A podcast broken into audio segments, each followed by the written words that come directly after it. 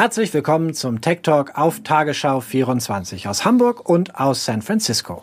Wir haben wieder die wichtigsten Technologiethemen der Woche in zehn Minuten. Heute unter anderem mittlerweile drei Wettbewerbsklagen gegen Google. Außerdem SolarWinds Hack. Trump zeigt auf China, Pompeo auf Russland. Der Drohnenhersteller DJI landet auf der schwarzen Handelsliste der USA und Cyberpunk 2077 Sony nimmt das Videospiel vorerst aus dem PlayStation Store. Für Google Björn kommt es gerade knüppeldick. Bereits die dritte Wettbewerbsklage gegen den kalifornischen Konzern ist jetzt eingereicht worden und zwar unter der Führung des US-Bundesstaates Texas und die hat es besonders in sich. Der Vorwurf, Google nutze seine Marktmacht aus, habe ein Monopol geschaffen, aber dann heißt es in der Klage weiter, dass Google ein Kartell auf dem Markt der digitalen Werbung mit Facebook geschaffen habe. Angeblich soll es zwischen beiden Unternehmen eine Art geheime Absprache gegeben haben. Zusätzlich gebe es eine exklusive Vereinbarung mit Facebook über die Nutzung von WhatsApp-Daten. Obwohl bei WhatsApp alle Nachrichten ja verschlüsselt sind, habe Google Zugriff auf genau diese Daten bekommen, um sie für Google-Werbung ausnutzen zu können. Im Fernsehsender CNBC hat der Generalstaatsanwalt von Colorado, Philipp Weiser die Klage erklärt. This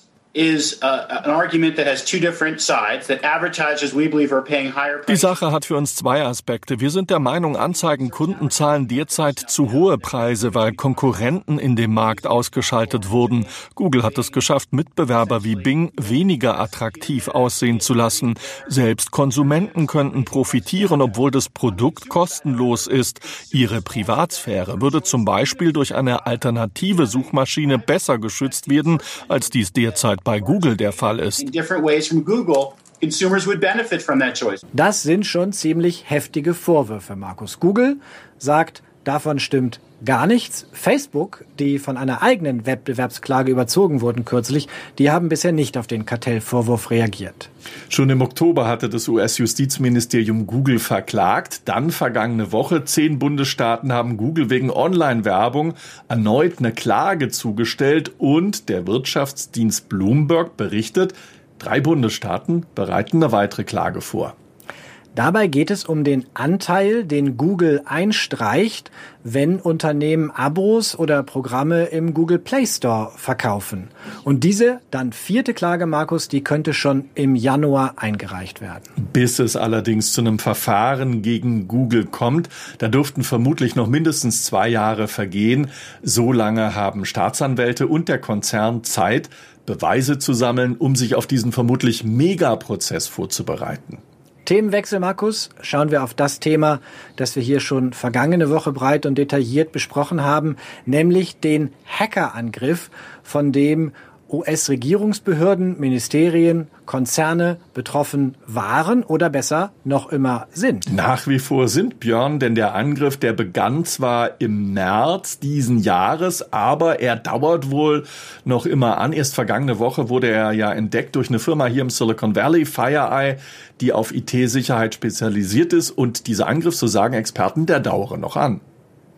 Wer steckt hinter dem Angriff? US-Präsident Trump schwieg erst lange, dann meinte er, er sehe nicht Russland, sondern China hinter diesem Angriff. Er stellt sich damit gegen seinen Außenminister Mike Pompeo, gegen viele Regierungs- und Kongressvertreter, die alle Russland für diese Cyberattacke verantwortlich gemacht hatten. Trump schrieb auf Twitter, es werde immer gleich Russland verdächtigt, wenn etwas passiere. Dabei könne es eben auch China sein.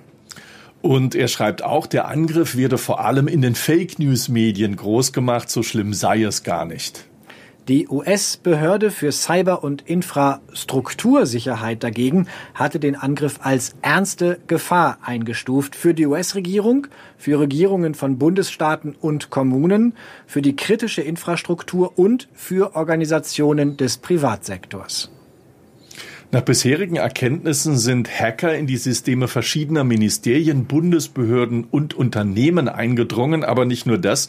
Nach einem Bericht des Wall Street Journal attackierten sie auch Server von Unternehmen wie Cisco, Intel, Nvidia, Deloitte, VMware und Bacon.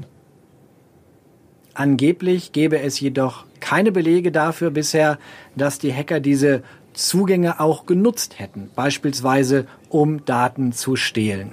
Zugang, wie gesagt, über die Update-Server von SolarWinds in Texas. Sie haben es offenbar geschafft, Schadcode in Software-Updates von SolarWinds einzuschleusen. Das Entfernen dieser Schadsoftware werde voraussichtlich hochkomplex werden, sagen Experten.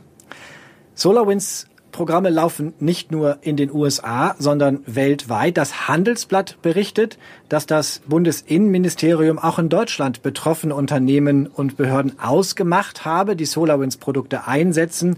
Die Zahl der Betroffenen sei allerdings gering. Und das Bundesamt für Sicherheit in der Informationstechnik sagt, dass es bisher keinen Fall gibt, wo diese Zugänge auch genutzt worden wären.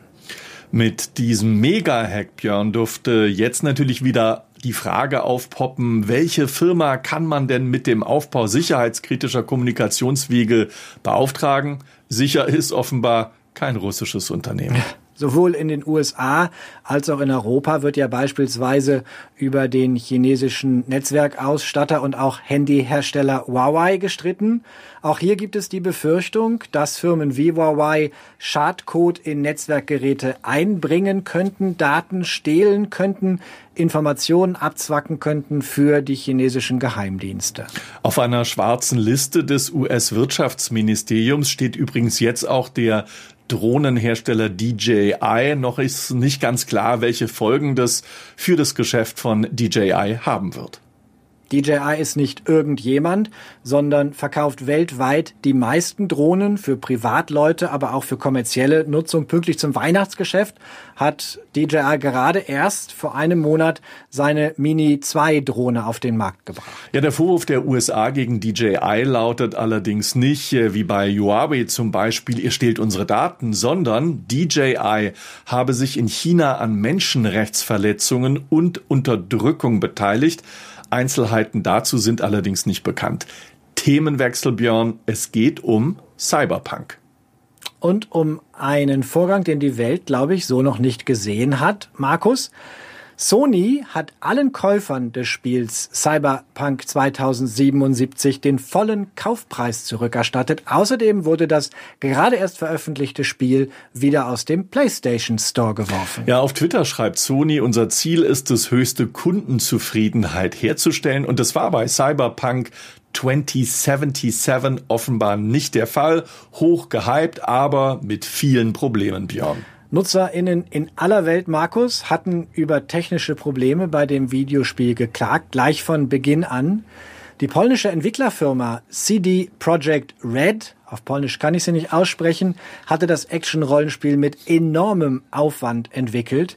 Sie reagiert jetzt zerknirscht und kündigt an, Cyberpunk so schnell wie möglich wieder zurück auf den PlayStation Store zu bringen. Ja, viele Kritiker waren aus dem Häuschen. CD Projekt Red hatte das Spiel am 10. Dezember auf den Markt gebracht, unter anderem für den PC sowie die Xbox One und die PlayStation 4 und vor allem bei diesen Spielekonsolen, da haben sich seit dem Start Berichte über Probleme mit der Grafik gehäuft. Die Framerate, also die Zahl der Bilder pro Sekunde, soll immer wieder unter 30 gelegen haben. Das heißt, es hat immer wieder geruckelt. Manchmal soll ein Bild sogar für eine Sekunde auf dem Bildschirm geblieben sein. Kein schönes Spieleerlebnis und möglicherweise sogar ein gesundheitsgefährdendes. Denn wegen dieser wackeligen Framerate hat ein Nutzer danach angeblich, angeblich sogar Markus einen epileptischen Anfall erlitten. CD Projekt Red teilte jetzt jedenfalls mit, es werde nach einer dauerhafteren Lösung gesucht, um das Gesundheitsrisiko so schnell wie möglich in den Griff zu kriegen.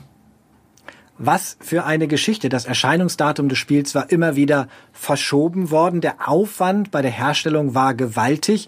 Mit Schauspielern wurden über 450 Stunden Dialoge eingesprochen. 125 Schauspieler waren daran beteiligt. Markus unter anderem Keanu Reeves. Und die Produktionskosten werden auf 270 Millionen Euro geschätzt. Damit wäre Cyberpunk 2077 eines der teuersten Videospiele, das je entwickelt wurde, für das in Warschau Moskau ansässige Unternehmen, das auch hinter dem Computerspiel Welterfolg The Witcher steht, bedeuten die Cyberpunk-Probleme aber enorme Einbußen beim Börsenwert.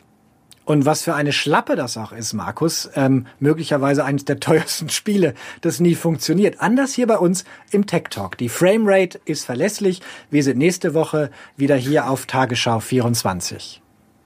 Uns gibt's auch in der ARD Mediathek und natürlich bei YouTube. Ihnen ein schönes äh, Weihnachtsfest und natürlich herzliche Grüße an unseren guten Freund Elon Musk. Und wir freuen uns auf die Tweets von diesem Fest, die wir dann hier kommende Woche verlesen werden. Bis nächste Woche. Tschüss. Tschüss.